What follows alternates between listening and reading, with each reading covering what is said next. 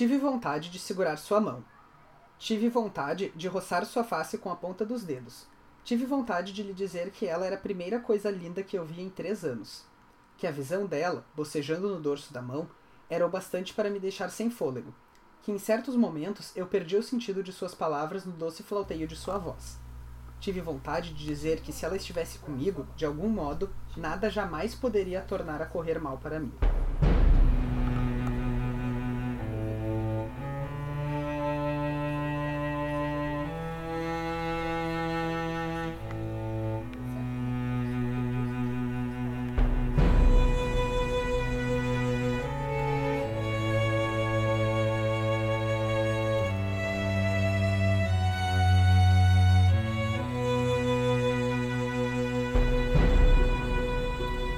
Pessoal, vocês estão ouvindo o 12 episódio dos Quatro Cantos, podcast de releitura da Crônica do Matador do Rei do Patrick Rothfuss.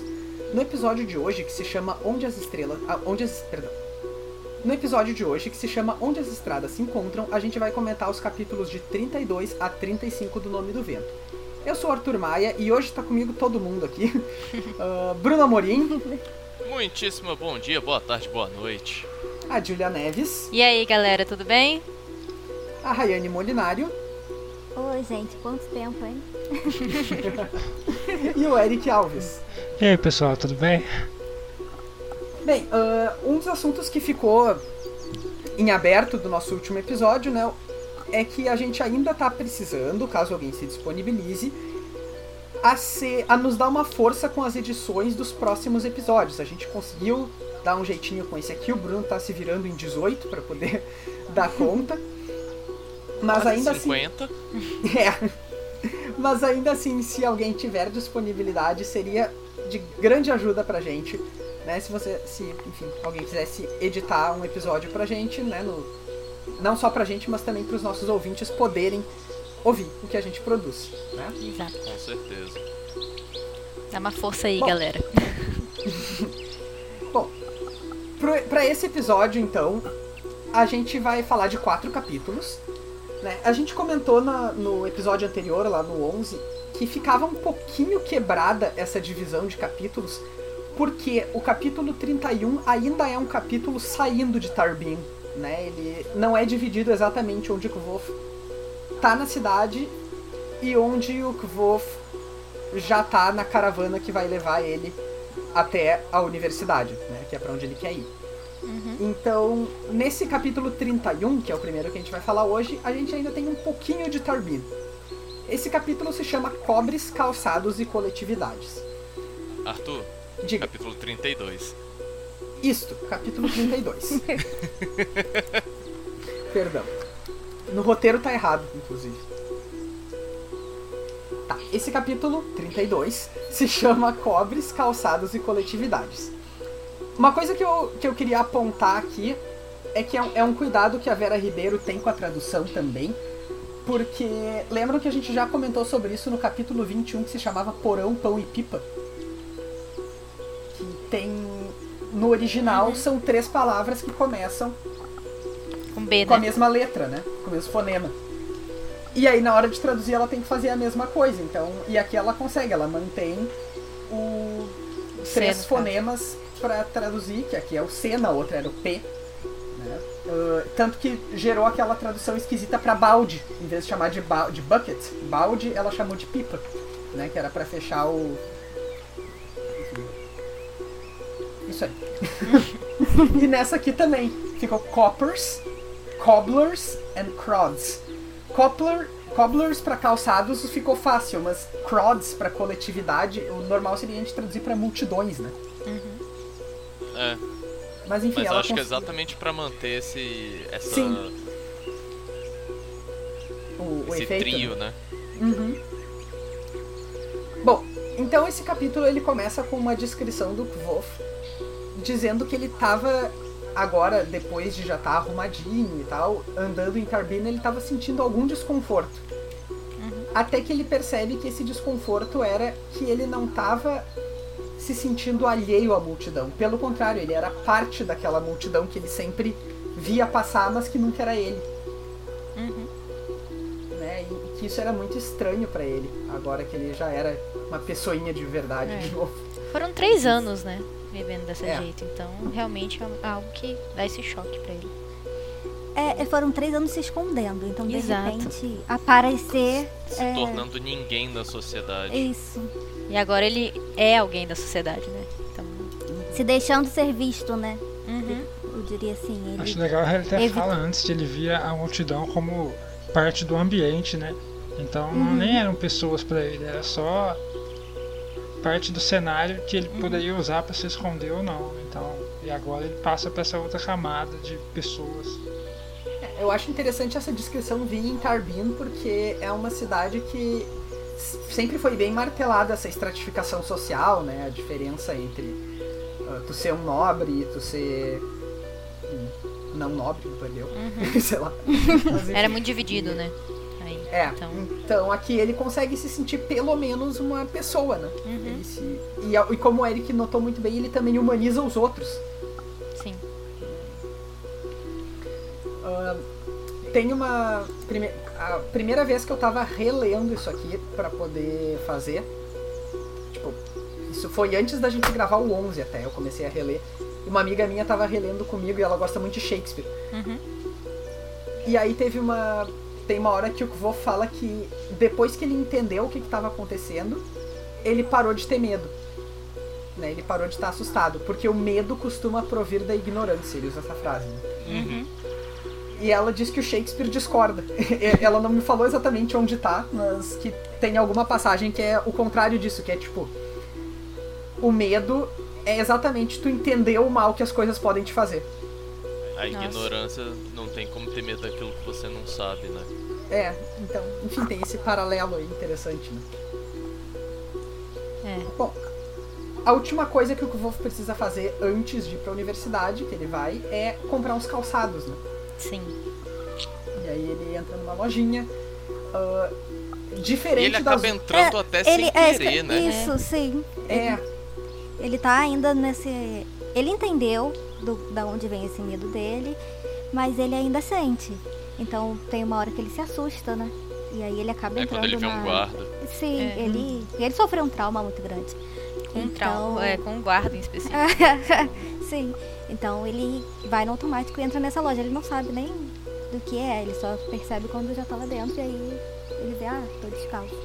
É, eu acho que é uma coincidência, né? Porque ele tá tão acostumado a viver descalço que eu acho que nem Sim. passou. Ele esqueceu. Foi uma coisa assim. E aí só quando ele entrou na loja que ele falou, ah é, eu preciso de um calçado. E nessa loja, ele. Claro, ele não tá ah, mal vestido, então ele imediatamente é bem tratado. Mas coincidentemente também essa pessoa que tratou ele bem, dessa vez é uma pessoa que trataria ele bem de qualquer maneira, né? Sim. Sim, é uma pessoa bem Uhum. humilde, bem Gentil, né? simpática. Essa, E eu é acho essa cena toda é. maravilhosa.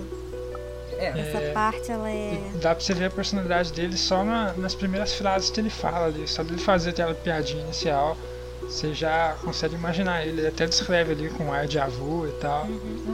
Já vem a pessoa na sua mente. É aquele tipo de personagem um pouco mais velho, carismático que o Rothfuss escreve, que nem o Abenfi, assim. Uhum. É, Sim, é é exatamente quem pensar ele me nisso, lembra. é. Um, um toque assim do bem. É. Sim, e é até legal você falar isso, que ele já volta a pegar aquele mesmo ritmo anterior de Tarbino, que é ele fazer as, as metáforas dele, as alegorias, que ele faz agora com os sapatos. Uhum. É verdade. Ele já tá acordado, digamos, né? Finalmente. É, e aí ele desenvolve isso no, no modo narrativo dele de reflexão e tal, dá uma diferenciada. Tem uma. a- o último capítulo, eu acho que a gente comentou no episódio anterior, tinha bastante disso de, de sátira dos nobres e tal, e aqui tem também, né? Uhum. Hora que ele fala. É dos banqueiros, eu acho, se não me engano.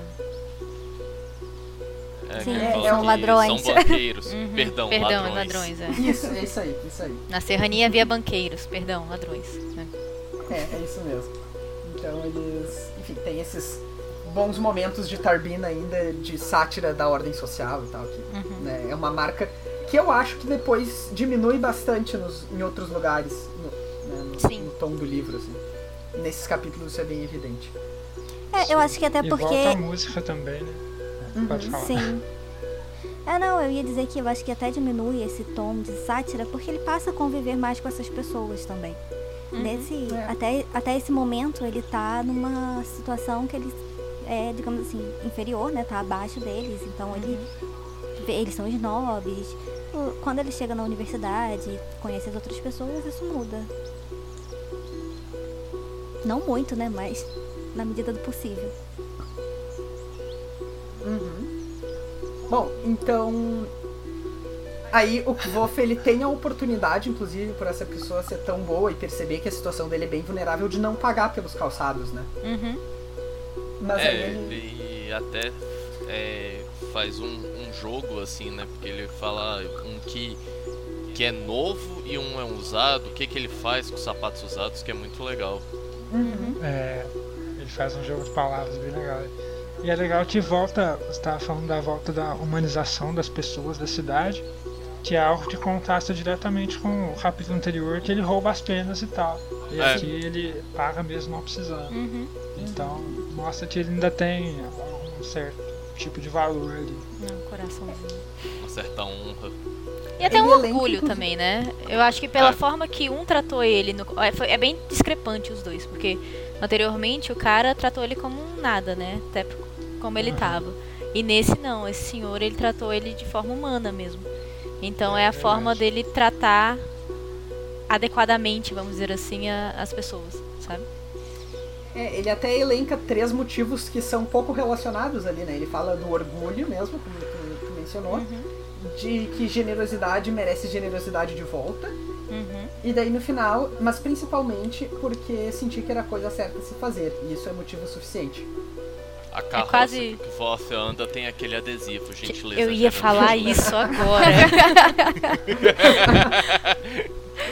Você tirou as palavras da minha boca. Mas Então- é bem isso, ele, ele. E como sempre, você percebe que o Patrick ele sempre trabalhou em 3 ou em 7. Uhum. Isso É aqui a verdade. gente vê mais uma prova disso. Na verdade, fazia tempo que não aparecia nada assim, né? É, o que a gente não notava necessariamente, mas. É, verdade. Bom, então encerrada essa cena, a gente vai pra próxima sessão do capítulo. Aqui pra mim poderia ter sido uma troca de capítulo facilmente. Mas. Porque aqui ele efetivamente. Bom, se bem que ele volta pra Turbine logo depois. Tá. Enfim. Ah, ele. É, até ele realmente sair, ele ainda tá em Tarbian, né? É, Ele só tá na parte na serrania, ele só saiu de Beira-Mar. isso, isso. Não, mas é que aqui ele vai encontrar a caravana, né? Ele só. É, mas é, pelo que entendi, pelo que É, deu sim. a entender, ela ainda tá dentro de uma praça, dentro de Tarbian. Isso, sabe? é isso aí, é isso aí. Ah, é que eu tinha esquecido da cena seguinte ainda, mas tudo bem. Ah, sim. De qualquer maneira, agora então ele encontra a caravana com a qual ele vai pra pra universidade, né? Ele acerta lá com o Rowent, que é o, o líder, o chefe da caravana. E o Rowent, Row, Rowent, ele é de Seald. Seald a gente já comentou aqui um pouco, porque a gente já falou das conversões de, de moeda, os hábitos de dinheiro deles. E Seald é um território que fica ao norte do, da República, tipo, bem ao norte e bem ao oeste, né, no- nos quatro cantos. Então é, um- é a pontinha de cima lá, uma península, inclusive. E sempre que Sealda aparece, tem essa relação com dinheiro, né?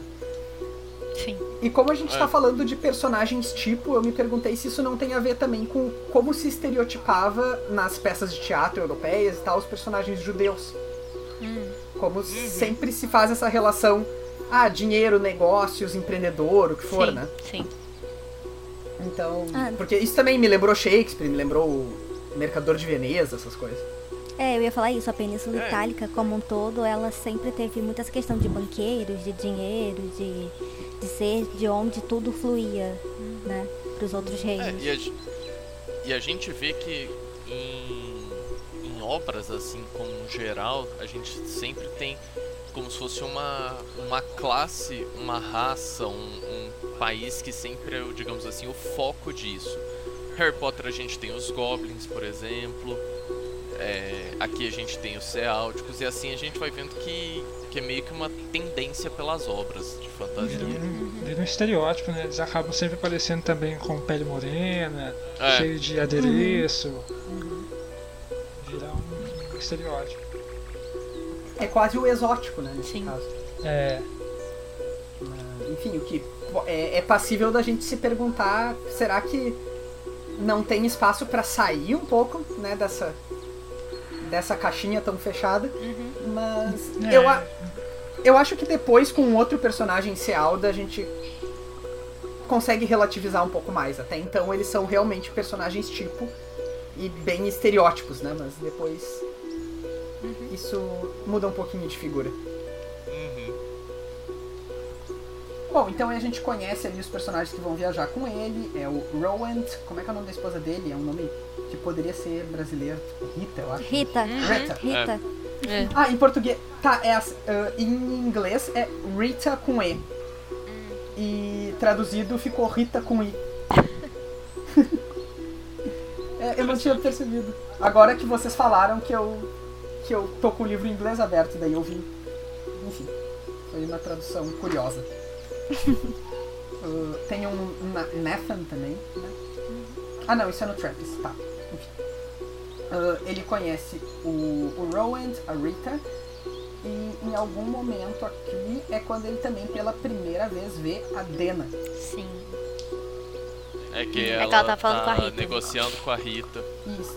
Pra ir né, também na mesma caravana. Eu po- posso falar uma coisa? Pode, claro. Eu acho essa parte, eu gosto dessa parte, mas ela me dá uma in- incomodadinha um pouco, porque tem essa questão de ele mesmo fala, né, que ela é da mesma idade que ele ou talvez só um ano mais velha. Mas aí tem a, aquela questão que geralmente colocam quando são personagens femininas de que, ah, mas mesmo assim já tinha um ar mais maduro, de parecia uma mulher feita. E, ah, gente, pelo amor de Deus, não existe isso de, de a pessoa não, não cresce mais primeiro, entendeu? Gente, não, não tem Uhum. isso. E isso me incomoda bastante. Mas É, é legal- amadurecer uma menina de 16 anos. Né? É. Aquela, aquela ideia. É, É adulta, já é adulta. sabe do que uma tá menina fazendo. de 16 anos já é uma adulta. Um menino de 16 anos é um menino. Sabe? É, Eu tenho uma coisa exatamente Claramente sobre como isso a no gente próximo capítulo. é. Uhum, exatamente. Desculpa, Arthur, você ia falar alguma coisa e a gente te cortou. Não, não, é que eu tenho, eu tenho uma coisa pra dizer exatamente sobre isso no capítulo seguinte. Ah, mas enfim, chegamos lá daqui a pouco. Tá. Agora, e também no capítulo seguinte, eu vou falar sobre qual é a segunda característica que a gente fica, que a gente recebe da Dena, ou seja, importantíssima. Mas aqui Eu- a gente recebe a primeira. Ah, Diga, Bruno. Não, é só porque, conhecendo você, eu devo dizer que você comentou da Dena assim de um modo tão. Ah, e aparece a Dena. Não, calma, calma. Eu, te- eu Calma, tenho muita calma. coisa Aí pra Ele falar. vai ter muito tempo pra falar dela. Relaxa. Ele tá abrindo Mas- caminho. É, ele tá, Mas tá indo assim- se preparando. É, mas uma coisa é, do que a Rayane falou, realmente várias obras, é, tanto literárias quanto filme, quadrinho, qualquer coisa, é sempre assim, é o, o homem ele cresce e a menina amadurece, né? É. Que nem ele traz aqui, ah, Uhum. é, que os Tal tem um provérbio sobre crianças da nossa idade. Os meninos espicham, as meninas crescem. Eu entendo, eu, eu realmente entendo que isso é um negócio chato. Tipo, principalmente, pô, você como mulher, lê essa parada tipo, ah, tá bom, tá bom, já sei, já sei, já cansei. Porém, eu também tenho que concordar, porque eu lembro de mim mesmo com 16 anos. E honestamente eu era retardado pra caramba. Então, mas eu com 16 anos não era diferente. Ah, não, Essa é justo, justo. É tipo, eu vejo. Eu, eu não sei se é muito também por conta de. Da- das nossas regiões, né? Que são muito distintas. Mas. É tipo, eu, eu tô no centro-oeste, o Eric tá. Minas? É Minas? Isso. É, então, o Eric você no sudeste, o, o Arthur, coitado, tá lá no sul de tudo de todos. Tem só 15 estados entre ele e o mais próximo de nós. E, Acho que tipo, não é de região, não. Acho que realmente é meio assim mesmo. Parece que a gente sai da quinta série, mas a quinta série não sai da gente. Exatamente. É, é isso que eu ia comentar. Tipo, Não, mas o que, Eu o, vejo, o- tipo- o que me incomoda, eu acho realmente que a, a- assim, as mulheres elas são um pouquinho mais eu não queria falar a- a- exatamente. Nós somos é. ensinadas desde pequena a ser mulheres, vamos dizer assim, sabe? mocinha. justo. Isso, Cinco você é uma é mocinha. mocinha. É, você é uma mocinha. A partir, a- principalmente depois da menstruação, você virou mocinha. Só que a menstruação vem com Nossa, 11, sim. 12, 13 anos aí. Então, como mulher, você já vira mulher muito cedo. E pro moleque não. O menino de 12, 13 anos é um menino. É, a Entendeu? gente não tem essa obrigação. Vocês não têm essa obrigação, não tem nada assim, vamos dizer, que muda no seu corpo drasticamente Eu quanto acho a menstruação, que, é, entendeu? Isso que eu queria Acho dizer. que Eu esse parágrafo acaba caindo no mesmo tipo daquele quando ele apresenta o Roant, que é o estereótipo que ele usa por estar fácil ali. É o senso comum do livro quando você vai apresentar alguém. Mas o que, o que me incomoda, na verdade, disso, assim, só pra, Não que seja verdade. é. é, por exemplo, a gente amadurecer a mulher muito cedo, sabe? Então isso por um lado até mais sexual, sensual, e não tô dizendo relativo a isso, mas em outras obras também, sabe? Sim, eu ia falar isso. É, É. Eu não teria. Eu, eu acho que eu não me importaria tanto se fosse uma coisa assim, introdutória, mas que aí Pontual. vai conforme. co- com- isso, e conforme for passando o tempo, vai sendo desconstruído e mostrado que não é bem assim e tudo mais. Só que isso não acontece. Continua com É, essa a gente vai ideia de que. vó. Sim. Desculpa, e- continua, Rayane. Não, era só isso que eu ia falar. Conforme vai passando o tempo, continua essa percepção de que ah, ela é mais mundana, ela é mais experiente, ela é mais. Tudo ela é mais. Ela é uma mulher, É. ela já é mulher feita, entendeu? é E ele Ela não. sabe. Sim, ele é inocente, ela sabe o que ela, que ela tá fazendo. É. Acaba que o estereótipo acaba dando uma justificativa pro resto, né? Sim, é o que dá Sim. o tom da que vira o personagem. problema. É, É, que vira e o problema. enquanto isso a gente tem o que volta como sendo sempre aquele racional perdido, é, O crianção. né? Crian- é. crianção. Ele é muito o- maduro pra algumas coisas e muito imaturo pra outras. É, é e isso. O que, pra o que eu acho na- o que, o que isso eu acho muito natural. Sim, ele tem 15 anos, 16 anos dos Sim. livros, então Não, ele é o uma criança ainda, tipo, sabe? É muito Pois disso. é. A gente foi criado. Isso daí a gente vê também nas obras. Tipo, nós fomos criados desse jeito. A menina tem que crescer, o menino pode continuar a brincar. Uhum. E a gente vê isso se transformando no livro, que é ela tendo que ser aquela personagem madura, forte e tal, não sei o que. e que não pode dar trejeitos de, de um pouco de masculinidade, né? Que é quando ele fala quando ela tá usando calça e tudo mais. E enquanto isso o menino ele tem a, digamos assim, a permissão de ser um retardado, que nem o que Voth é muitas vezes. É, o que me, me, me assusta é isso, porque isso até pra nossa sociedade é algo muito natural, sabe? Uma menina de 15 anos namorar um cara mais velho é super normal, sabe? Uhum. Tipo, Uhum. é uma coisa normal você já pegar uma uma criança quase, sabe? Tá namorando uma pessoa já maior de idade. Então isso é é uma coisa da nossa sociedade também. A gente vive isso, sabe? E a gente tem que quebrar isso um pouco, eu acho. E- Eu acho que o problema da, da maneira como o estereótipo tá colocado aqui é que ele tá naturalizado. Sim. Ou seja, Uhum. eu, eu, eu não acho que o Bruno tá errado quando ele disse lá atrás, por exemplo, que ah, eu tenho que concordar porque acontece assim mesmo e tal, a gente pensa nele aos 16 anos. Mas a questão é que, sim, acontece assim, mas porque a gente consome isso na cultura o tempo todo. Sim. Sim, E sim, o- concordo. E o livro aqui tá também, né, reforçando a mesma cultura de maneira naturalizada. Ele não tá. Se a gente tivesse lendo isso pela perspectiva da Dena e a gente tivesse vendo o problema que é ela tá sendo adultizada Uhum. ah, precocemente, né? Aí eu entenderia, aí eu acharia, ok, tá, tá sendo dado o tratamento correto pra esse tema aqui. Aham. Mas, eu até acho que em algumas oportunidades o Patrick faz isso, mas é menos do que deveria. É, porque eu acho que, que essa mesma questão de, de dar esse tom dela madura, experiente, sabe do que tá fazendo, porque faz o, o que quer, porque ela já é adulta, dá justamente é, a justificativa, igual a Julia falou. E é por isso que muitas pessoas não gostam dela. Por esse mesmo motivo. Sim. porque não sim. conseguem Não, mensurar. Que é a mesma idade, é a mesma coisa. Mas ela tem essa, esse- peso de ter que saber o que está fazendo, de estar fazendo alguma coisa por um motivo obscuro, ou por ser de tal jeito, por ser mau caráter, não sei. E, e ele não. Tá, eu, eu só, só deixa eu apontar uma coisa do segundo capítulo agora, do que a gente vai discutir hoje, mas que é muito relevante pra isso. Eu- a gente volta lá depois. Eu acho que a gente vai ter uma Mas- discussão grande da Dena. Eu acho melhor a gente pular um Ah, vai. Não, mas só, só, só um segundo aqui, peraí. É que tem tudo a ver Eu tinha ah, até com o que a esquecido que a Rayane tá não falando saiu. das pessoas exigirem que a Dena saiba o que tá fazendo. Qual é a primeira coisa que a Dena diz pro Kvolf? Pra onde eu tô indo? assim. É, Sim. é o diálogo que eles têm do. Ele diz, tipo, ah, eu queria saber o que, pra onde tu tá, o que, que tu tá fazendo aqui, pra onde tu tá indo. E ela diz, Tava não pensando o que, que você faz aqui. É, e ela responde, não sei, eu tô tentando descobrir isso a minha vida inteira. Sabe, isso é a primeira coisa que a personagem diz. É, e depois também quando ele começa a...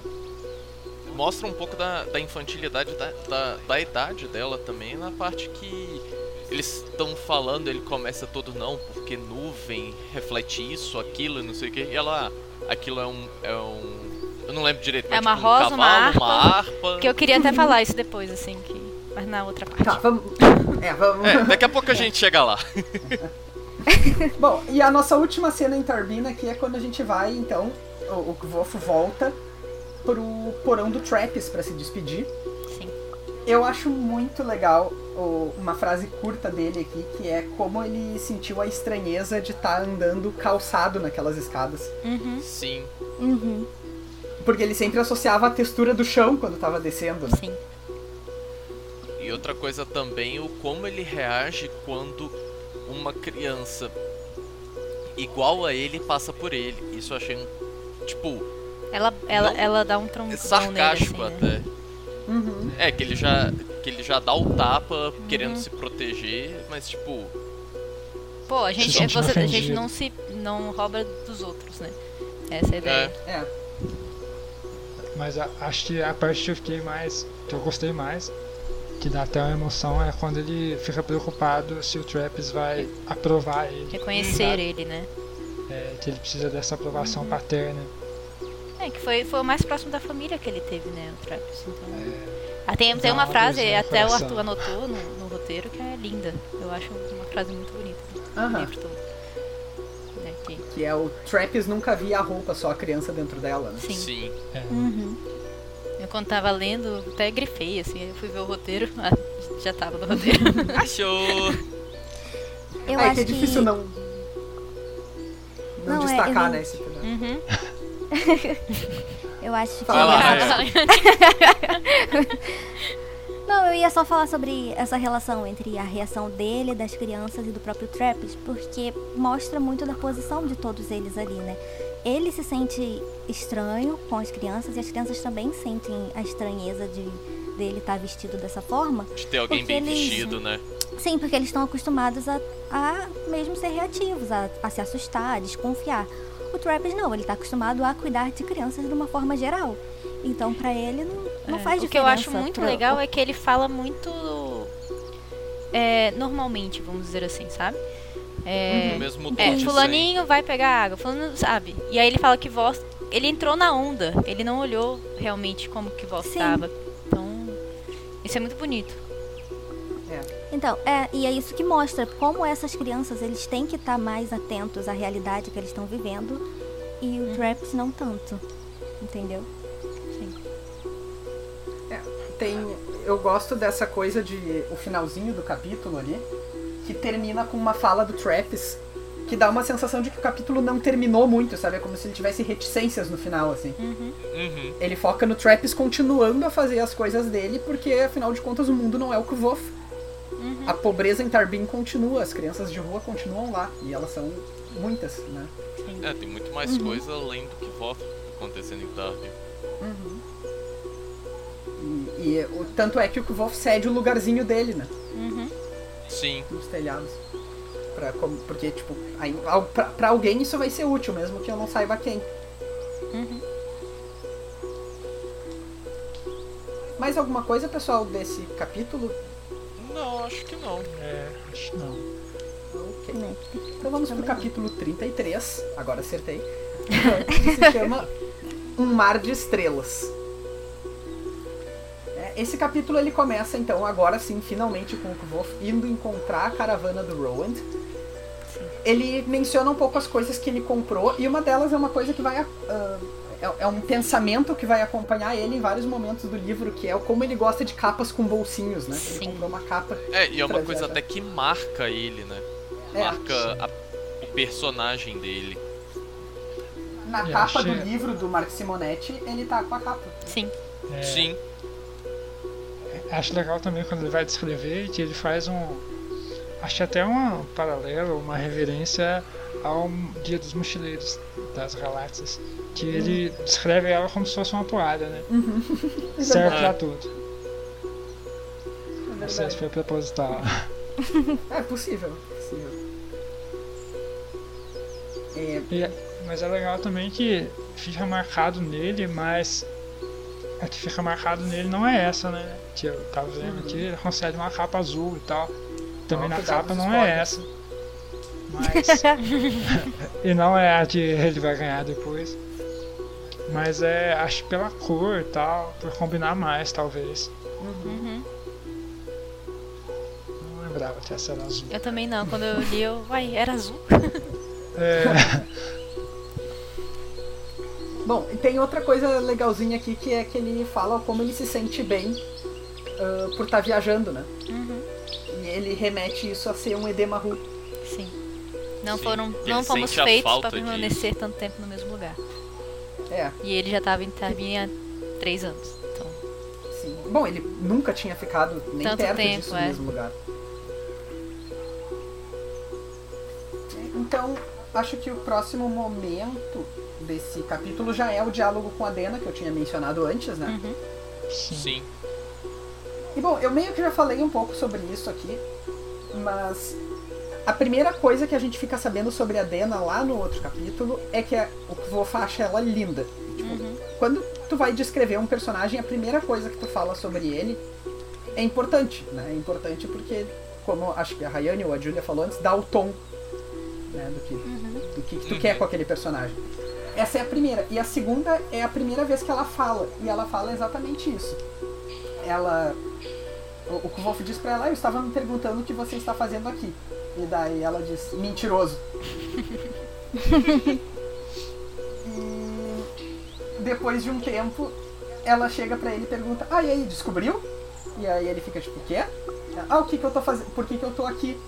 Eu tô- tenho me perguntado isso ah, por praticamente toda a minha vida. Então, se tu tiver alguma ideia, e isso é super importante, né? Porque a Dena aqui é do jeito dela, que ela sempre fala. A interação deles é sempre esse tom de brincadeira, né? Mas ela tá dizendo pra ele que ela tá perdida e que ela não sabe o que ela quer. Que ela é uma garota. Então, Ela ainda, querendo ou não, ainda Ela uma é, criança. ela é uma menina. e não Acho- só é. di- Diga aí. Você falou isso, eu até pensei, acho que um dos problemas da interpretação dela é justamente isso, a conversa deles sendo só em tons de brincadeira, você demora um tempo para entender como funciona ela e pra você ver o que ela está falando realmente, o que, que é verdade. Só que aqui você não tem isso ainda, então você acaba relevando essa parte, esse aspecto de como interpretar o que ela fala. E Uhum. eu acho outro problema também é que nos dois livros você está vendo ela pela perspectiva dele, então Da perspectiva de um menino. antes, é, de um menino imaturo Sim. nessa nesse assunto ele é imaturo, então é uma é imparcial a visão que você tem dela e é injusto, então por isso achei que jogam bastante ela. Eu, eu não sei se a perspectiva do Kvolf atrapalha tanto, viu? Porque eu acho ele bastante sensível com ela. Sim, mas das vezes que ele fica bolado e Ah, sim, tal, É no futuro, E né? aí, a- não é- nesse capítulo. Mas mais Exato, pros não próximos. A relação dele com a Dena pode. Muita gente não, não curte, né? Vamos dizer assim. Sim. É, Pela É, forma é- que ele fica. Não. E sim, é isso que eu ia falar. É, As é pessoas têm é- mais é raiva importa, de- dele, mas aí transfere pra ela. Exato. É. Porque, É, ó, é é, um negócio mais fácil colocar também na mulher, né? Assim. Sim. Mas eu acho que a Dena é um, é um personagem que é muito 880. É. no geral. Ou você adora ela. Que é o certo. Gil aí, tá? Ou você odeia ela. São. Achei que você ia falar agora que era o errado. tá, tá em- Tá implícito. Tá implícito. É implícito. e, e- e realmente é muito isso. Eu não conheço alguém que tenha lido os livros que esteja algo além desses dois extremos. Ou gosta, e, e quando gosta, gosta bastante. Oi, Arthur. Ah, a Ou Rayane gosta também, viu? Eu gosto bastante. Não, Eu acho que ela todo mundo gosta. aqui não tem você al- problema você com a ama ela. Ah, eu não ligo muito não. Eu acho a construção de mundo dele mais legal. Eu fico curioso com outras coisas. Eu gosto É, muito da é- interação dos dois, pra falar a verdade, sim. Eu não sei o que, que eu acho dela. Então, eu ia. A Júlia tá. Aproveitando esse gancho que vocês deixaram, tipo, o Bruno e o Eric, eu entendo completamente essa sensação de, ah, tá, não ligo muito, é indiferente pra mim. Uhum. O que eu não consigo entender é o ódio. Porque, Então, eu sinceramente, acho que não. eu tenho um- uma teoria Qual? pensando aqui agora. Porque, igual a Júlia e o Arthur falou e tal, acaba que é a visão do que Volt e o que ele sente por ela, e a frustração dele e tal. E acaba que o leitor leva isso pro lado pessoal, como se fosse Culpa ele dela. sendo frustrado e tal. E a gente pensando aqui no público geral que lê fantasia, a grande maioria, se você pensar no estereótipo do leitor, você vai ver um leitor nerdão ali, que não tem jeito com a mulher, que não sabe se interagir com as pessoas, de óculinho, meio, sabe, introvertido. Então, você consegue ter uma visão de por que, que eles ficam chateados, porque essas pessoas geralmente não tem jeito com o sexo oposto e tal, quando eles têm um interesse. Eles acabam levando as coisas muito pro lado pessoal e tal, e acho que eles simplesmente fazem essa transferência. Uma coisa que eu vi também é que, tipo assim, é. Que eu já conversando com alguns amigos, vejo assim, uma parte do ódio a Dena é. É o fato de quão retardado que Voth fica quando ela aparece. É, Eu não sei se a gente devia estar falando essas coisas agora. É, e, e eu não sei Sabe? se eu concordo também, mas tudo bem. Ah, sem, sem falar nomes de personagens que ainda não apareceram, mas eu acho que o que o Eric falou faz algum sentido, assim. Especialmente se vocês perguntarem quem é a personagem feminina que essas mesmas pessoas amam, Uhum. é, né? Sim, Bom, exatamente. É, que acaba que a pessoa acaba relacionando as experiências de vida dela com as experiências do Volt. Então, você vê que a frustração ali, ele acaba relacionando também. Bom, No, no restante dos dias, né, nos quais o Kvof e a Dena ficam convivendo, então eles ficam bem ah, Amiguinhos. grudados um no outro, é. E uma coisa que eu gosto muito também, desde esse primeiro momento, é que o Kvof não quer, tipo, dividir algumas coisas com ela. Né? Coisas que são difíceis pra ele. e, Mas ele ela percebe também não. ela Pra também não quer. Exatamente. Então ele só tem um silêncio confortável. Né? um respeito, uma mútuo, noção, né? Uhum, uma noção de limites, né? Acho, eu não sei se é nesse capítulo também, mas tem também um, um ciúme da parte dele, né? É É depois. no próximo. Sim. né? É no Ah, próximo, depois, quando tá. aparece o. Josh, Jo- Jaws. Joss. É, que acaba ficando meio egoísta também. Uhum. E mostrando a imaturidade dele, mas já que não é aqui. É, segura aí, segura aí. É, eu acho que hoje a gente tá meio descontrolado. A gente sabia que isso ia acontecer. Desculpa, galera. É, Vamos. Bom, e a- além dessa questão do- de não fazer perguntas, o Kvof, mesmo que ele tenha vontade de se declarar pra ela, no finalzinho desse capítulo, ele não faz. Orgulho também. E eu acho. que é Como? Acho que um pouco do orgulho dele também, né?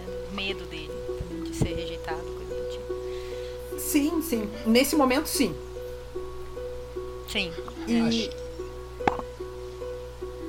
E bom, de qualquer maneira, então ele, eles. A, a Dena se sente segura perto dele, né? Porque tem uma hora que tipo, ele tá olhando pra ela e daí ele percebe. E, e daí ele se dá conta, tipo, nossa, faz muito tempo que a gente tá só em silêncio. E aí ele percebe que ela tava fazendo a mesma coisa. né? Eles estão em sincronia aqui. É quando eles estão no. No marco do percurso É. Marco do percurso, é. No mar de estrelas, né?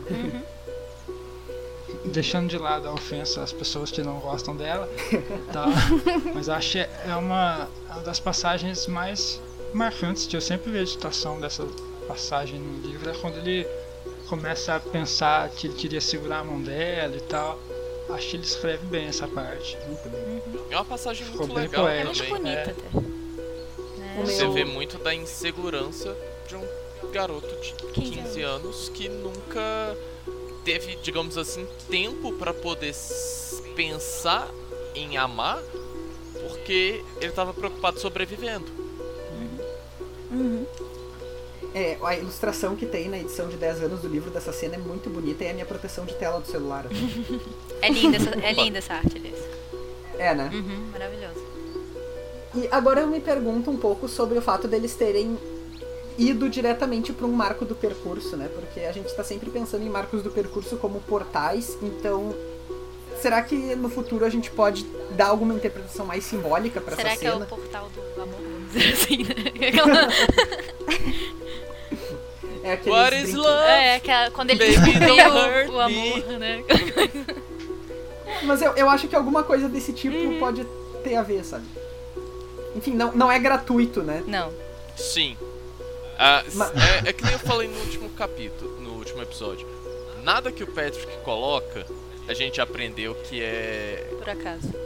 por acaso. Ele sempre deixa alguma coisa ali que nem que apareça 200 capítulos depois. Acaba que pela quantidade de revisão que ele fez, né? Então ele tem esse espaço para colocar esses pequenos detalhes e enfeitar a narrativa. Que Sim. não é algo que precisava, mas ele colocando ali dá um simbolismo maior. Sim. Pessoal, mais alguma coisa do episódio 33? Acho não. Capítulo, não que episódio. Capítulo, isso. É, É que não, agora a gente tá fazendo review dos nossos próprios episódios. Nosso podcast, né? Releitura da releitura. Releitura-ception. Então, vamos pro capítulo 34, que se chama Ainda por Aprender. Nesse capítulo, então, vai aparecer essa figura que a gente comentou agora há pouco, que é o Josna. Né? Ele, ele é mais um viajante que se gruda na, na caravana deles. E é um cara que vai passar muito tempo com a Dena. Sim, pra vamos dizer Pra assim, ódio né? do que volta. Agora, uma coisa que a Rayane comentou antes sobre a Dena ser adultizada, né? Uhum. Tem uma coisa que eu queria falar que acontece nesse capítulo aqui. Que é o seguinte, quando um pouquinho depois quando o Kvof pede pra tocar o alaúde do Joss, ele trata o Kvof que nem uma criança, Sim. né? Que nem um menino assim, como, ah, não, toma cuidado, não mexe nisso, não faz aquilo. Uhum. Ele não trata a Dena como uma criança de jeito nenhum. Uhum. Não, ele chega até a comentar que ela vai virar uma das esposas dele, É. né? Uhum. Tá cantando descaradamente ela durante o percurso. Sim. Então, bom, duas pessoas que têm praticamente a mesma idade. Uma delas trata, trata que nem criança e a outra trata como uma adulta. Sim, Né? uma é uma mulher, o outro é um menino. Mesmo que não tenha sido intencional do- da parte do Patrick, tem essa baita contradição no texto que mostra um pouco de como essas coisas operam. né? de como é, acho até naturalizado, legal. né? É, é até legal pensar porque ele realmente é uma criança, embora a gente esteja vendo ele sobre a perspectiva dele adulto. Na época ele é realmente uma criança, porque pelo ciúme que ele fica, só porque o cara consegue conversar melhor com ela e tal. Uhum. E aí ele fica todo enciumado. Eu consigo ver ele fazendo bico igual uma criança mesmo. Bracinho cruzado assim. É, É, com o bicão exatamente. olhando pro lado, assim. Então, ele realmente é uma criança. Não que esteja certo a Dena ser tratada de modo diferente. Sim, é exatamente isso.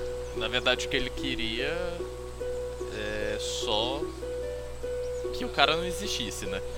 É. Mas às vezes, talvez até o ser tratado que nem ele. Uhum.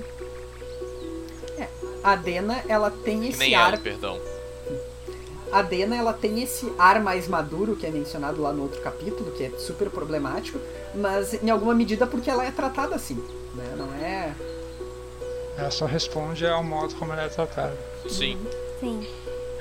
Eu acho que um dos problemas também da Dena, de, da percepção da personagem Dena, é que ela sempre quando tem esses momentos que você tem tempo para refletir sobre isso, acaba que é meio ofuscado por algum outro acontecimento, igual agora que ele pega o alaúde de novo. Uhum.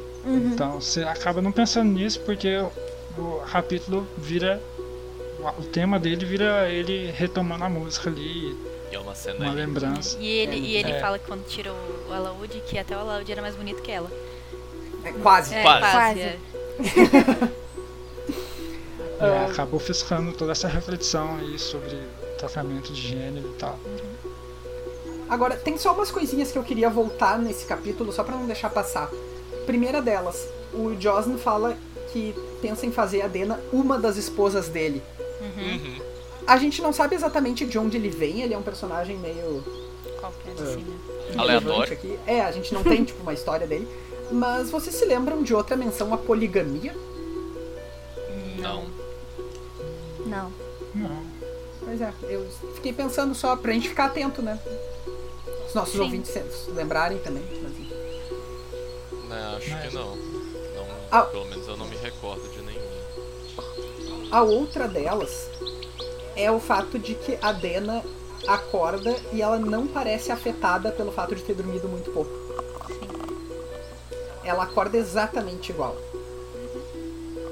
Né? E isso, eu, eu só queria realçar isso mesmo, não pra agora, mas quem sabe pro futuro também. Uhum. E. Futuro também conhecido como sessão de spoilers. Não, não, não, pro futuro, futuro, pra gente apontar em outros episódios coisas assim. A Aham. Dena, né? O como às vezes ela reage de maneiras não muito humanas mesmo. Sim. É, às vezes também pode ser só a impressão dele de menina apaixonada. É, que todo nela é lindo, né? Sim, sim. É. Quando você tá apaixonado, até o cara gripado, você fica, ai, tão bonitinho. Então, O bafo dela quando ela acorda. é. O Wolf. Ah tá, lembrei qual é a outra coisa. Nessa cena aí que ele toca o alaúde, ele descreve a reação de todo mundo. Uhum. E a Dena chora ouvindo ele tocar. É a única pessoa a chorar. É, o que me pareceu um pouco exagerado. Aí, dois parágrafos depois, o Wolf sai dali e ele vai chorar também. É, mas ele verdade, tem um porquê, eu acho, né? Não, É, ele tem ele um tem um porquê, porquê. mas o. E será que ela não tem? É, acho melhor a gente falar isso no futuro também, sessão de spoiler. uma, uma coisa que eu acho interessante não é nem que ela é a única pessoa só a chorar além dele pouco depois. Mas ela é a única que realmente esboça uma reação. Não, Todo o resto tá muito. tá estático. sim. Todo o resto tá muito estático, tipo, sem saber até que reação esboçar. E ela esboça alguma coisa. A China nem exagero também, por causa de toda a habilidade dele e tal. E quando ele fala que ele aprende a fazer o alaúde a falar as coisas e tal. E Sim. aqui ele fala, fala que faz o alaúde de ser, dizer triste e tal. Então acho que não é exagerado a habilidade dele. E eu acho que tem muito com a história da Dena também. Também, não, É. claro, isso provoca uma reação. Provoca uma reação. Que ele já colocou isso nesse capítulo, a gente ainda não sabe muito sobre ela, né? No futuro a gente vai descobrir outras coisas, mas por enquanto a gente não sabe, mas ele já colocou essa, esse ganchinho aí, né? Mas eu acho que a- a- uma das questões aqui, que eu- o que eu queria apontar mesmo no fato de que a Dena chora e logo depois o Wolf chora, é mais uma vez essa coisa de como eles são parecidos, eles são adolescentes, eles, sabe, têm. Uhum. São frágeis, sensíveis, os dois são. Sim. né? É, Enfim. Pode falar. essa. Não, eu só ia falar que nessa parte também, no finalzinho do capítulo mesmo, depois quando ele vai chorar, a narrativa ela muda, né? Pra lembrar a gente que a gente tá lendo uma história de uma história. Uhum.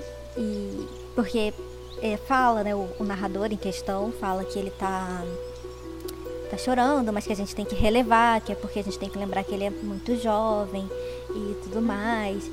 E então, além de, de lembrar a gente que a gente tá numa história, dentro de uma história, a gente também tem de novo essa é, não é insistência, né? É enfatização de que de como ele é jovem, de como ele ainda é imaturo, de como de como ele ainda está ainda crescendo. Ele ainda é uma Isso. criança, né? Ele usa a palavra criança. Ele era apenas uma Sim. criança e ainda estava por aprender o que era tristeza de verdade.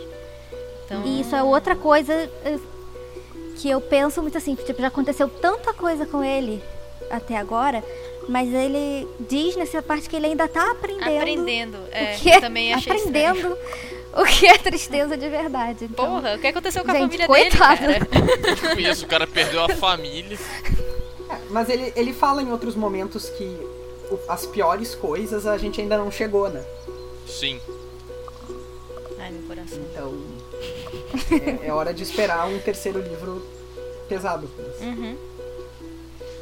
Ou Bom. será que não? Dun, dun, dun. Aguarde para a sessão de spoilers logo a seguir. Ai, Bem, mais alguma coisa do 34? não. hum, acho que não, acho que eu só queria Acho falar que isso. não. Esse finalzinho ele volta a narrar com mais floreza, igual antes dele estar como um, um animal nas ruas e tal. Acho que é só isso, a gente vê isso nesse final. Ele começa a refletir mais. Ah, mas eu, eu acho que era cheio de, de reflexões, assim, de intervenções narrativas Sim. ainda em Carbine. É, mas agora parece que ele tá mais pomposo. Talvez. Tá vivo de novo. É, Bueno, então vamos pro capítulo 35, que se chama Separação dos Caminhos. Né? Esse capítulo, ele é quando, sugestivamente, o Kvof e a Dena vão cada um pro seu lado. Né? A caravana chega em Imri, que é onde ela vai deixar o Kvof. Sim. E tem, tem uma. Quando ele tá se despedindo, né? a- Rita vai falar com ele. E ela dá dinheiro pra ele. E daí tem mais o reforço dessa cultura Seal ter muito a ver com dinheiro. Que. Como é que é o nome do cara que conta pra ele? É o Derek. Derek. O Derek diz pra ele que. Ah, homens uh, Sealdos não dão dinheiro, né? Culturalmente. Então o Rowan pediu pra, pra esposa pagar o Kvof pelos serviços. Uhum. que acaba só reforçando o estereótipo de mercador meio arábico dele, né? Que Uhum. ele tem que ser uma pessoa um bruto e tal, ele não pode ter sentimentos. Acho que é meio isso. É, não é nem ele, mas a cultura, né? É, sim, cultural desse estereótipo. O que, de novo, é um pouco reforçar estereótipos mesmo. É, Daí, logo depois, o Wolf, então, ele vai se despedir da Dena. É interessante que ele não acha ela, daí, tipo, ele vira pra trás e ela tá ali, né? Ela tem essa... Essa coisa de sumir e aparecer, assim. Uhum. E uma coisa que eu gostaria de notar também é que o Kvof não convida a Dena pra ficar com ele. Ele diz, tipo, tá, gente, pena, né? Chegamos, foi legal. Tchau. É. Mas a Dena sugere que ele vá com ela. É, se não der certo aí, né? Uhum. Ele ainda diz, tipo, e, daí ele, tem uma hora que ela diz, ah, então talvez eu tenha que te procurar. Sim. Outro ponto aqui é que ela faz uma piadinha com o Joslin. Uhum. Ele. Ela diz, tipo, quando ela convida o Kvolf pra ir com eles, ela diz, ah, quem sabe tu ainda ensina ele a tocar. Esculachou o bichinho. Ou seja, ela tem um carinho pelo Kvolf, que Mesmo é o cara que respeita. É, e que é o cara que respeitou os limites dela, que não foi invasivo, que não se declarou, que não ficou fazendo perguntas. E o Joslin, que é o cara que foi super invasivo com ela, ela não respeita. Ela tá só Sim. fingindo. Cagando. Uhum. É, desse- é, E eu acho muito bonitinho, que é até o nome desse episódio, onde as estradas se encontram. Uhum. É, eu gosto muito dessa frase. Que ele diz pra ela: é, a gente se, se vê onde as estradas se encontram. Uhum. Que é como eles se despedem. Sim, é bonitinho. Comentários do 35? Acho que não. não. Acho que se a gente começar a Só falar eu- agora, a gente vai se empolgar e aí a gente vai. É, eu acho que agora- Acho que agora é spoiler. Agora Qualquer é. comentário é pra sessão de spoiler. Ok. Só eu falei do 35. É, é porque ele é muito um capítulo. é, ele é curtinho. Ele é curtinho, não, tem é. muito o que falar também, né? A gente já tá na sessão de spoiler? Ah, deixa eu só anunciar aqui, peraí. Então agora, se vocês, nossos ouvintes, não querem saber o que acontece no Nome do Vento, no Temor do Sábio, no Conto do Bast, no livro da Auri e no Old Holy e em eventuais entrevistas do Patrick. Não passem daqui, terminem de ler e voltem pra ouvir. Então, a partir de agora, estão liberados os spoilers, mesmo que a gente já tenha dado alguns antes. Sei de nada. Calúnia Não falamos nada assim grande também, não. Não, não, É. não teve nada grande. É, agora, então- então, vamos voltar. Diga, Raíla. Não, eu só ia falar rapidinho do 35, porque o que eu tinha pra dizer do 35 era isso, que, tam- que tem muita gente que diz que, que ela some muito e que ele que fica correndo atrás dela e que ela não dá ideia pra ele, mas nesse primeiro encontro deles, pelo menos, é totalmente o contrário. Ela ela pe- pergunta se ele quer ir com ela, ela fala que vai procurar ele, ela que vai se despedir dele, porque ele ia embora sem falar com ela porque ele não queria se despedir. Como ele não achou, ele falou, ah, então vou embora, aproveitar que ela não tá aqui, mas ela foi, tava lá atrás dele. Então, tem muito disso também. E, e as pessoas, elas compram essa versão de que, ah, é ela que tá fugindo, é ela que tá fazendo É, mas se você duro. pensar também, ela tá, ela some de vez em quando, mas ela sempre volta. Sabe? Eu acho que Então, o Kvolt é- some muito mais do que ela. É, várias vezes quem fura é o Kvof. Sim, Acha que ele tá muito preso nesse mundinho egoísta dele e tal, de Sim. vingança. E acaba não sabendo que ele podia simplesmente ter uma vida normal se ele continuasse com ela e tal. Uhum. E não teria um livro. E tem vezes que ela marca coisas com eles, marca encontros e tudo mais, e ele não vai porque ele tá ele não fazendo vai, ele tá dá uma um bolo missão. nela. Várias Não é Tem ela um vezes. que dói na minha alma, que é a- aquela vez que eles combinam de almoçar e daí pega fogo no, É que na, com a na Fishery lá. Feula, né? É, a Feula, ele Isso. salva a Feula. É. Acaba que não é ele que não. Ela que some, né? Ele que não. A prioridade dele não é ela. Sim, É. eu acho que tem muito Às isso. vezes. Diga, Reni, desculpa. Não, eu ia dizer que tem muito isso, que as igual vocês estavam comentando antes, que o pessoal não gosta como ele fica perto dela, porque parece que ele muda de prioridades e tudo mais. Mas eu, sinceramente, não vejo tanto isso acontecendo. Porque. Eu não. Eu, pra mim não é que muda de prioridade, é que eu acho que ele acaba se tornando meio. Adolescente. Não, não é bem isso, mas isso também é tipo. Acaba que muda um pouco o tema, né? Porque aí não é sobre vingança e achar o Chandeliano, É, é, só sobre tem relacionamento e personagem. E também tem o fato de que assim, ele é muito. É, ele acaba se tornando muito irracional, muito mais irracional do que ele é. Isso que. que, que... Às vezes você olha ele falando, fazendo as coisas quando ele tá com ela que você fala, cara.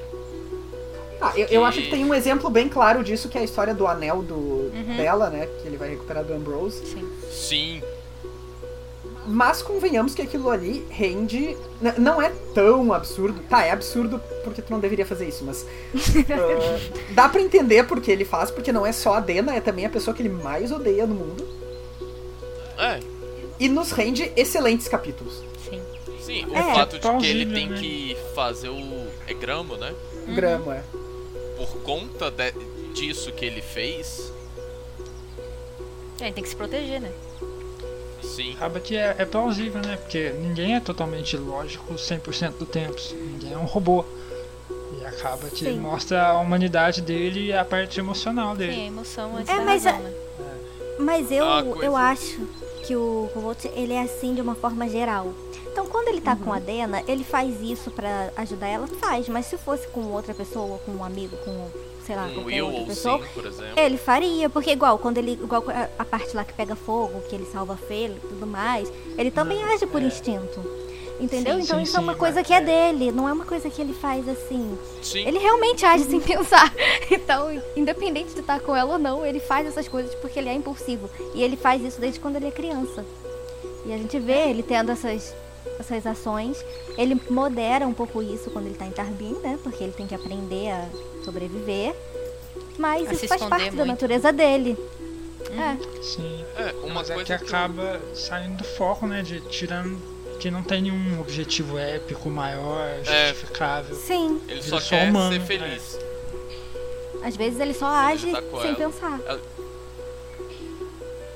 Uma coisa que eu acho interessante é. Tipo assim, a, como eu disse, antes a. a Dena é um personagem 880, né? Ou você ama ou você odeia. Raramente você tá ali. Mas, mas sabe o que eu acho também? Eu acho que quem odeia a Dena é porque não releu o livro. Então, sabe? era exatamente isso que eu ia comentar, porque eu comecei. Cara, eu comecei lendo o livro, aí eu começava, tipo, ah, legal, pô, Dena, personagem legal, quando ela aparece na eólica, cara, cena muito da hora e tal. Aí ele vai começando a sair com ela e você vai falando, isso tá dando merda. Aí ela, ela consome a parada do papadoce e você fala, véi, essa mina só tá dando merda. Aí ela some, aí ele fica depressivo, o que você fala, brother, larga essa mulher. Ela tá pensando em outro, meu parceiro, larga ela. Você não gosta dela. Mas aí, cara, eu relendo agora a segunda vez e eu lendo coisas e teorias e blá blá blá, não sei o que que eu for destrinchando mais. Cara, eu comecei a gostar dela de um modo absurdo. Que ela é- Sim. é um personagem muito interessante. Ela é um, persona É. um personagem com muita história. E que numa. É, de uma exatamente. forma e, numa, boa. e de uma forma, assim, que a primeira leitura, e uma leitura até rasa, você acaba não pegando essas nuances dela. Então, Sim. o que eu acho que é o hate aí em cima da, da Dena é muito isso. Foi uma leitura, é, ou uma primeira leitura, ou então quem realmente não quis é, destrinchar a personagem, entendeu? Porque a gente não sabe muita coisa dela até hoje. Então, tem dois livros e a gente não sabe muito dela. Ao Eu mesmo que tempo ainda que a gente não sabe muito saber. dela. Ah, Desculpa, Bruno. Não, só, só que ainda acho que vai demorar bastante pra saber dela. É, mas ao mesmo tempo que a gente não sabe muita coisa dela, eu acho que a gente sabe muito dela em comparação a outros personagens, porque ela revela muito de tipo dos traumas e da, da maneira como ela age a partir das ações disfarçadas dela. Uhum. Sabe? Sim. Eu acho que a gente consegue afirmar muito mais coisas sobre a Dena do que sobre praticamente qualquer outro ah, coadjuvante. Sim. Ah, com Ela certeza. seria a segunda Facilmente. protagonista aí da história. Né? É, E a gente consegue até ter mais sobre o que falar sobre ela do que qualquer outro também, exatamente Uhum. por conta de todo o efeito que ela tem em cima dos outros personagens. E em cima de nós Deixa- mesmo como leitores, né? Você vê as Também. maiores discussões aí em grupos de Facebook, tudo é, você gosta da Dena ou você não gosta da Dena? Sabe? É aquele negócio a, a minha, de... a minha maior tristeza é o Dena contra Devi. Ah, Nossa, eu sim. acho as duas maravilhosas. Por quê? Então, Eu acho que cada uma é boa no seu respectivo cada um no seu É. quadrado, galera. mundo. É, Eu É acho o que eu que ia falar. é o Acho que nem problema. é porque tem né, mais coisa. É mais fácil de descobrir dela e tal, ver ela, mas é porque tem mais discussão em cima dela. Ele cria vários personagens com modos de demonstrar eles diferentes. Você consegue interpretar eles, cada um você tem um modo pra fazer isso. E Sim. como tem essa pressão em cima, acaba que foca mais nela. É, essa uma- parte, essa, uma- que- essa, essa briga Dena, Dev, é uma coisa que, que eu acho tão absurda, porque é uma rivalidade que o próprio, os próprias pessoas que fazem colocam, porque não existe nos livros. Não Elas tem não têm Elas contato, não elas não sequer sabem nem uma da outra. É. Nunca nem E as se duas são maravilhosas, não tem isso, não. Sim, não tem sentido. É Eu- uma coisa eu muito da- do pessoas- leitor que faz. Sim. Eu já vi umas pessoas dizendo que. Dizendo, acho eu que em tom de brincadeira, mas pode não ser. Que elas estavam gostando muito do podcast, mas que elas iam não ouvir os episódios sobre a Dena, sabendo que eu tava nisso. Mas. eu- acho justo. Mas, se as pessoas estão gostando do podcast, eu gostaria também que elas soubessem que este programa existe por causa das discussões sobre a Dena. Sim. Justo. Sim, Justo. verdade. Porque foi o que motivou eu, a Rayane e a Tainá, né, que tá no. É nossa integrante honorária, a querer fazer alguma coisa pra discutir. Porque a gente tava, tipo, o tempo todo andando em círculos nessa discussão, e daí a gente, tipo, tá, a gente podia fazer uma coisa, né, pra tentar trazer uma abordagem mais cuidadosa e tal. E daí. aqui estamos. Sim. Então, agradeçam a Dena. Tem uma coisa aqui da É. Dena, é, no capítulo, deixa eu só confirmar. 33, que eu queria ver se vocês conseguem fazer essa associação que eu fiz na hora que eles estavam vendo as nuvens, né? Uhum. Ela fala três formas: rosa, uma harpa e uma cachoeira. E, Ah, e, as, e é, rosa é a que ela não gosta, é a flor que ela não gosta, Aham. né? Que todos dão a ela. a harpa, que ela vem a tocar no futuro, mas a cachoeira eu não peguei. Alguém sabe? O último encontro dela e do Kvof no Wise Man's Fear é numa cachoeira. Ah, é? Ah, olha aí. Eu não lembrava disso. Eu também não lembrava. É. Olha só. É onde eles. Então- É onde o Kvof, tipo, dá uma, uma pressionada nela e daí a, a química entre eles meio que morre e ela vai É, embora. tem uma briga horrorosa entre eles, né? Não, não, não é na briga. É depois. Depois. Bem no final do livro eles se reencontram em. em Tarbin. Não, em Imri. Hum. E daí eles passam o dia juntos e tal. E daí tem uma hora que eles vão num riacho. Ai, é verdade, lembrei. Que a Dena fala das pedrinhas, lembra? Lembro. Ó, então aí, e ó. daí nessa hora. É. Esse é o último encontro deles que a gente tem no livro até então. Eu achei legal, tipo, a rosa, a harpa, e aí eu fiquei nesse da cachoeira. Tá, cachoeira, cachoeira. Onde é que tem a Agora já cachoeira? sabe. Aí, aí entra aquilo que o Bruno falou, que a gente não pode descartar nada, porque Uhum. tá ali, vai aparecer. Vai aparecer. É um- eles são fã de nuvens, sabe? Nuvens. E, a- e tem associação pro futuro do negócio, então. Pois é, seria então essa última vez que ele realmente se encontra com ela? Então, A- até. Eu acho que eles vão se encontrar mais ainda, Ah, mas espero, até né? agora sim. Só que aquele momento ele é bem importante, porque ele é o- a única vez que o Kvof passa do limite que eles estabelecem nesse capítulo 33. Uhum. Que é não sem pressão. Uhum. E que é uma coisa que eu queria fazer esse paralelo até também. Tem uma hora que o Kvof pensa que ele quer dizer, que ele quer se declarar pra ela, que é até a frase que eu li no início do episódio. Dizer que ela é a coisa mais linda que ele já viu, pedir pra ela ficar com ele e tal, mas isso também no, no 34, 35. E ele não faz isso. E a única vez que ele faz isso lá no final do, do segundo livro é quando a Dena fica fria com ele. Né? Então, enfim, é, eu, eu fiquei bem desesperado quando eu li isso, esse capítulo, né? Porque é tipo, ele fez a única coisa que ele não deveria fazer perto dela. sim. Foi Agora, limite. deixa eu, vol deixa eu voltar lá pro 32 rapidamente. Que o Kvo fala que a Dena. É bem aquela frase que a Rayane falou antes. Eu queria dar uma, uma abordagem um pouquinho diferente pra ela. Que a Rayane falou sobre essa coisa dela ter 16 anos, mas ter um ar de mais velha, né? Uhum. O Kvo, o Kot também. Sim. Ele tem 20 e pouquinhos, mas ele tem ar de mais velho. Hoje em dia a gente sabe por quê. Sim. É um ar cansado, né? Sim, mas é um ar mágico de quem teve no Encantado. É, De quem deixou mais tempo passado que realmente envelheceu. Sim. é verdade.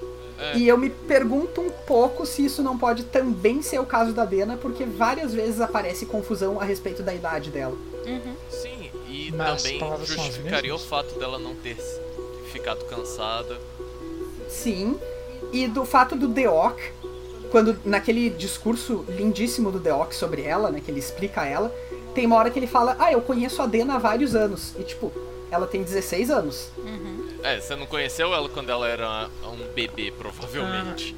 E nesse lugar também eles pararam no marco do percurso, né? Que seria, por exemplo, uma Sim. passagem. Um portal. Ah, é, verdade. Então assim, Nossa. eu não tenho substância pra che- sair disso aí com uma teoria pronta. E isso é uma coisa que eu não gosto muito quando se dá esses saltos muito grandes, sabe?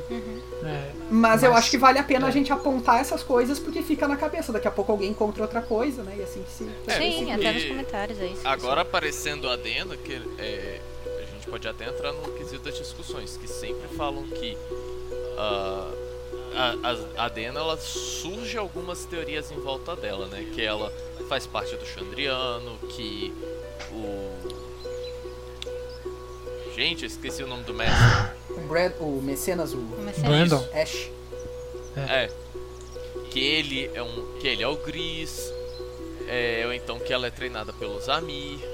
E tipo, tudo isso pode fazer um pouco de sentido como o simples fato dela ser um. É, ter passado no encantado. tocada por um encantado. Como ele foi.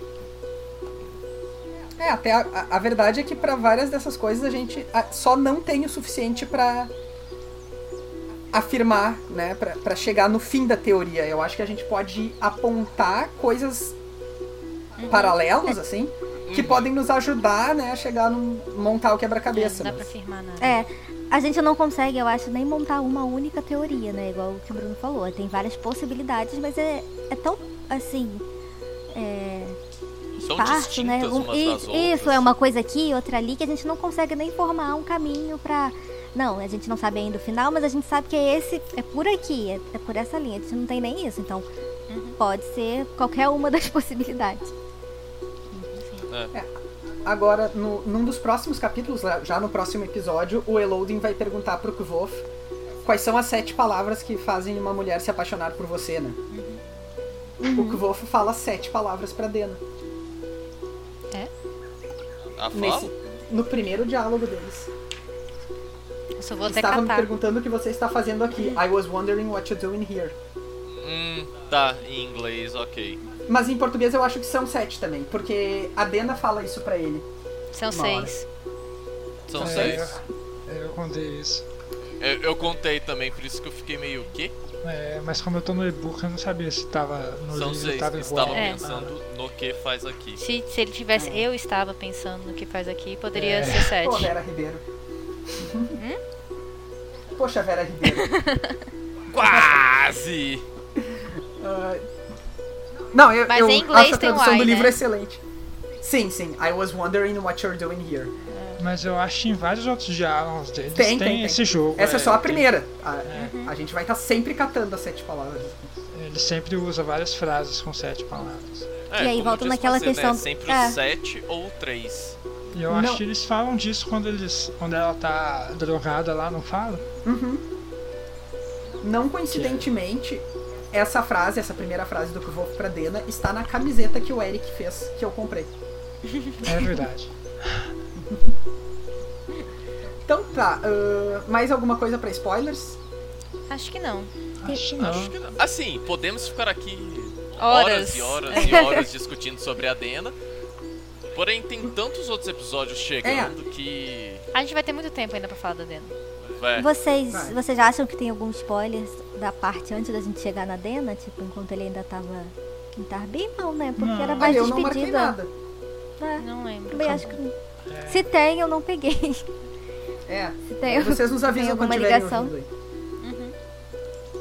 Eu acho que não também. Não me recordo de nada. Então era isso, né? Sim. Muito bem, pessoal. Então, muito obrigado por terem nos escutado até aqui. Esse episódio foi longo, né?